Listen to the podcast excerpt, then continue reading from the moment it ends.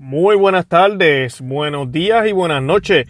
Este es su hermano Luis Román y les quiero dar la bienvenida una vez más a Conoce, Ama y Vive tu Fe. Hoy vamos a estar hablando de un sacramento eh, un poco controversial porque algunas personas pues no entienden el real, el real significado del mismo y nuestros hermanos protestantes no comparten la misma opinión que nosotros los católicos y es el sacramento de la reconciliación o la confesión. En muchas de las preguntas que se hacen es porque tengo que confesarme con un hombre que es pecador como yo. Si me puedo confesar directamente con Dios, ¿cuál es la idea de ir a donde un sacerdote? ¿Quién le dio la autoridad a la iglesia, a los sacerdotes para perdonar pecados? Eh, esta y otras preguntas, ¿verdad? Las vamos a estar contestando en unos minutos.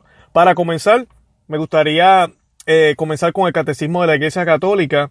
El numeral 1439 nos dice que el proceso de la conversión y de la penitencia fue descrito maravillosamente por Jesús y fue descrito en la parábola del Hijo Pródigo, cuyo centro es el Padre Misericordioso.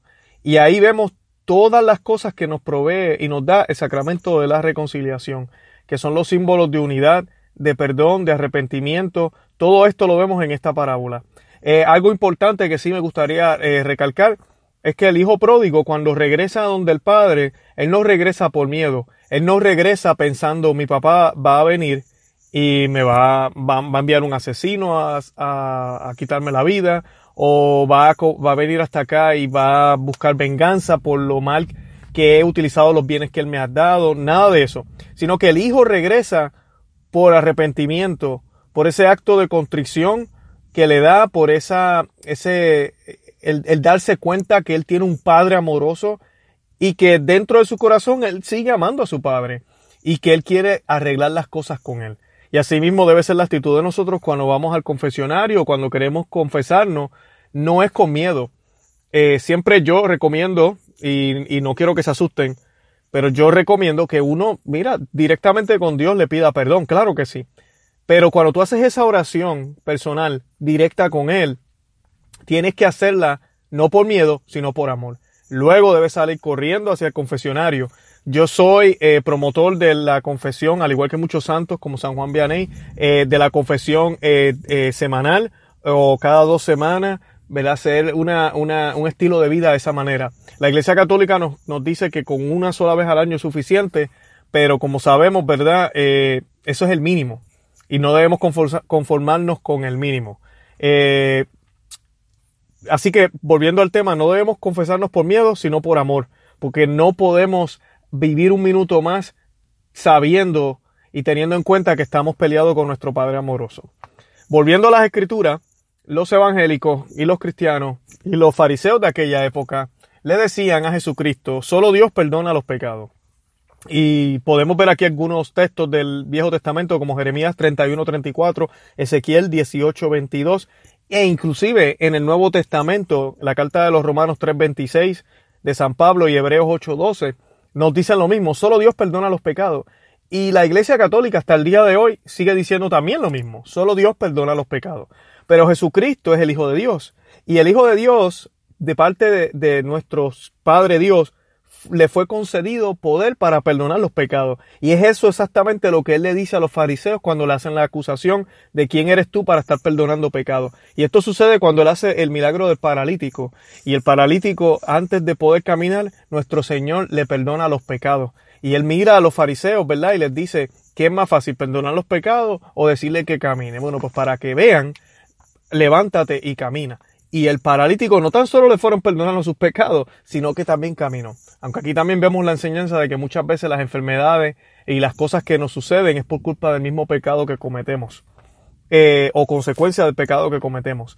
Y Él les hace ver a ellos, oiga, es cierto, solo Dios perdona los pecados, pero el Hijo del Hombre tiene poder para perdonar los pecados.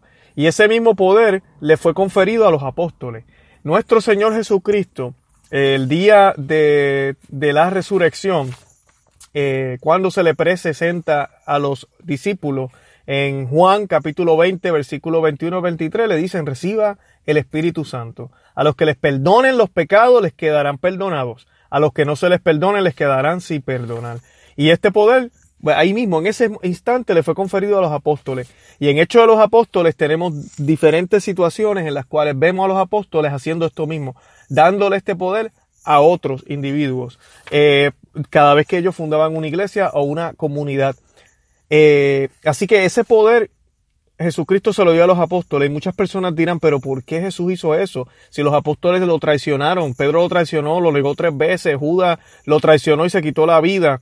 Eh, Juan estuvo ahí en la cruz, pero fue porque andaba acompañado de María. Los otros salieron corriendo y ninguno estuvo ahí cuando él más los necesitaba. ¿Por qué Dios hizo eso? Porque Dios quiere una iglesia, un pueblo que participe en él participamos en nuestro Señor, en el cuerpo de Cristo, siendo pecadores con nuestras debilidades. Y por eso es que el Señor quiere que, que ellos sean parte de ese ministerio. Nosotros como laicos tenemos que escuchar a Jesucristo en todo. Y Jesucristo nos está diciendo hoy, ¿quieres que se te perdonen los pecados? Ve a donde los que yo les di el poder de atar y desatar, de perdonar y, de no perdonar. Ve a donde ellos y yo te voy a perdonar los pecados. La pregunta es, ¿en dónde están entonces esos apóstoles dos mil años después? Pues la respuesta es la Iglesia Católica. Muchas personas a veces dicen, no, eso quedó ahí. Después de los apóstoles ya no, ya no hay más confesiones como se hacían en esa época, ya el poder se acabó. Pues entonces estamos diciendo que Jesucristo era un mentiroso cuando le dijo a Pedro, en ti fundaré mi iglesia. Mi iglesia, una sola, no iglesias. Y las puertas del infierno no prevalecerán contra ella.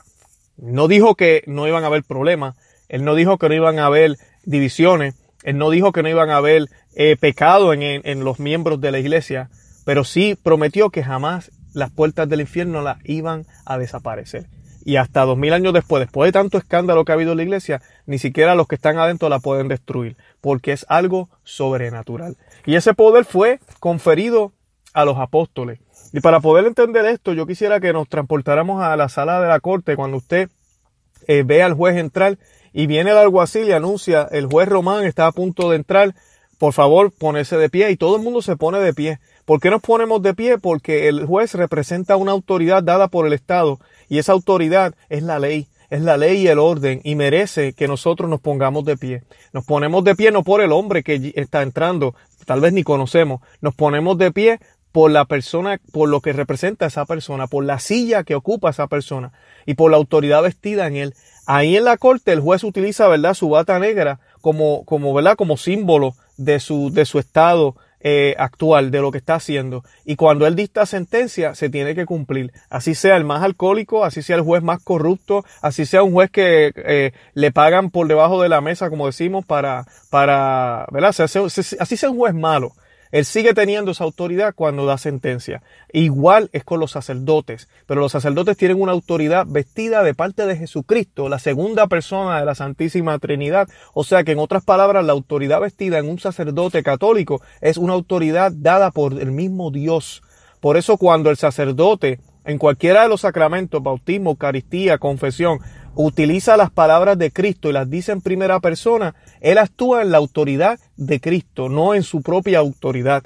Y es mismo Cristo quien nos perdona los pecados en el caso de la confesión, no es el sacerdote. Pero el sacerdote lo hace en persona de Cristo. Por eso es que el sacerdote dice, yo te asuelvo en el nombre del Padre, del Hijo y del Espíritu Santo. Lo está haciendo en persona de Cristo, citando a la Santísima Trinidad. Y nosotros por fe debemos de confiar y creer que Él nos ha perdonado los pecados.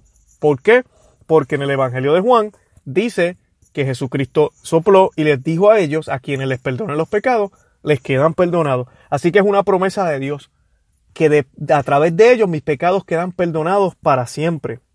Y es bien importante entender eso porque nuestros sacerdotes no son perfectos. Y por eso es que debemos orar por ellos y debemos pedir por ellos porque lo que ellos hacen, ellos son los soldados que están en la primera fila, en la, en la primera línea de batalla. Y el demonio que es puerco los tienta y no deja que ellos vivan su santidad completamente, si no es que nosotros oramos por ellos y los acompañamos.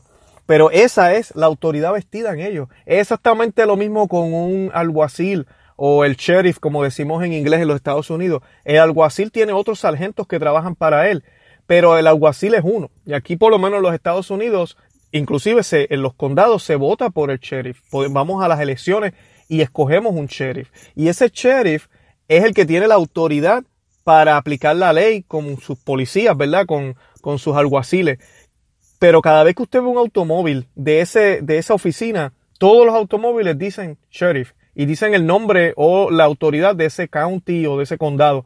¿Por qué? Porque ellos representan a esa persona, porque esa persona no puede estar en todos lados a la misma vez, pero a través de sus sargentos, él sí está en esos lugares. Y cuando yo me, me hablo con uno de ellos o uno de ellos me detiene en la, en la carretera porque voy a alta velocidad y me va a dar una, una multa, esa persona lo está haciendo con la autoridad vestida del sheriff, de ese, de ese capitán que fue seleccionado por el pueblo. Es exactamente lo mismo.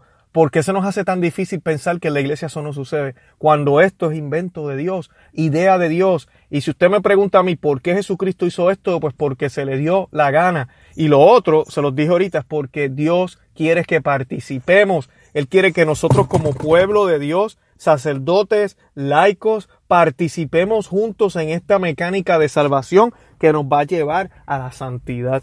Qué hermoso, ¿verdad? Así que esa es la autoridad vestida. Nosotros como sacerdotes, como laicos, tenemos que prepararnos cuando vamos a confesarnos. Y hay cinco pasos bien cortos. El primero es el examen de conciencia. El examen de conciencia uh, debemos tomar un tiempo y pensar qué pecados he cometido. Debemos estar arrepentidos completamente. Es el segundo. Yo no puedo ir pensando que lo voy a hacer de nuevo. Propósito de no volver a pecar. ¿Verdad? El querer, el realmente tener la disposición a no querer hacerlo de nuevo, decirle todos los pecados al sacerdote y recibir la solución y la penitencia y cumplirla. A veces es una oración, a veces es una acción lo que nos pide el sacerdote. Y tener la fe y la certeza, como dice en Hebreos 8:12, tendré misericordia de tus iniquidades y de tus pecados jamás me acordaré. Así mismo es. Jesucristo jamás se acordará. Así que los exhorto a que vayan y se confiesen regularmente. Como les mencionaba, San Juan Vianney siempre nos hablaba de esto porque los pecados se nos pueden olvidar. Si usted espera un año, usted no se va a acordar de todos los pecados. Y pecado que no se dijo en voz alta al sacerdote, pecado que no queda absuelto por el sacramento. Así que queremos ir, mira, mínimo una vez al mes. Y, y, decirle todos los pecados. No olvidemos también que para ir a comulgar deberíamos estar en gracia. Y para San Pablo, la comunión y la gracia era muy importante. En Primeras de Corintios 11, 27, 28 dice, quien coma el pan o beba el cáliz indignamente será reo de cuerpo y sangre del Señor. Quien come y bebe sin discernir el cuerpo y come y bebe su, come y bebe su propia condenación. Así que no podemos comulgar en pecado mortal. Debería de haber una forma de poder reconciliarnos con nuestro Señor a través de la misma iglesia que puede consagrar. Y esa forma es el sacramento de la reconciliación el mismo sacerdote que es quien nos da la comunión y consagra a través de la persona de Cristo, también tiene poder dada por Cristo de ponernos en gracia otra vez, de poder estar en gracia de nuevo, de absorber nuestros pecados para entonces poder comulgar, para poder recibir el cuerpo de Dios dignamente. Y Santiago también nos exhortaba, confiésense mutuamente sus pecados. Volvemos a la dinámica, sacerdotes y laicos. Santiago 5.16 nos dice eso. Vayan a nuestra página, conoce, ama y vive tu fe eh, y ahí tenemos artículos sobre los sacramentos, también sobre la confesión. Eh, visítenos en nuestra página de Facebook, Conoce, Ama y Vive tu Fe. También estamos en Twitter. Este podcast, eh, búsquenos en iTunes, en cualquiera de las aplicaciones que utilice si no tiene Apple.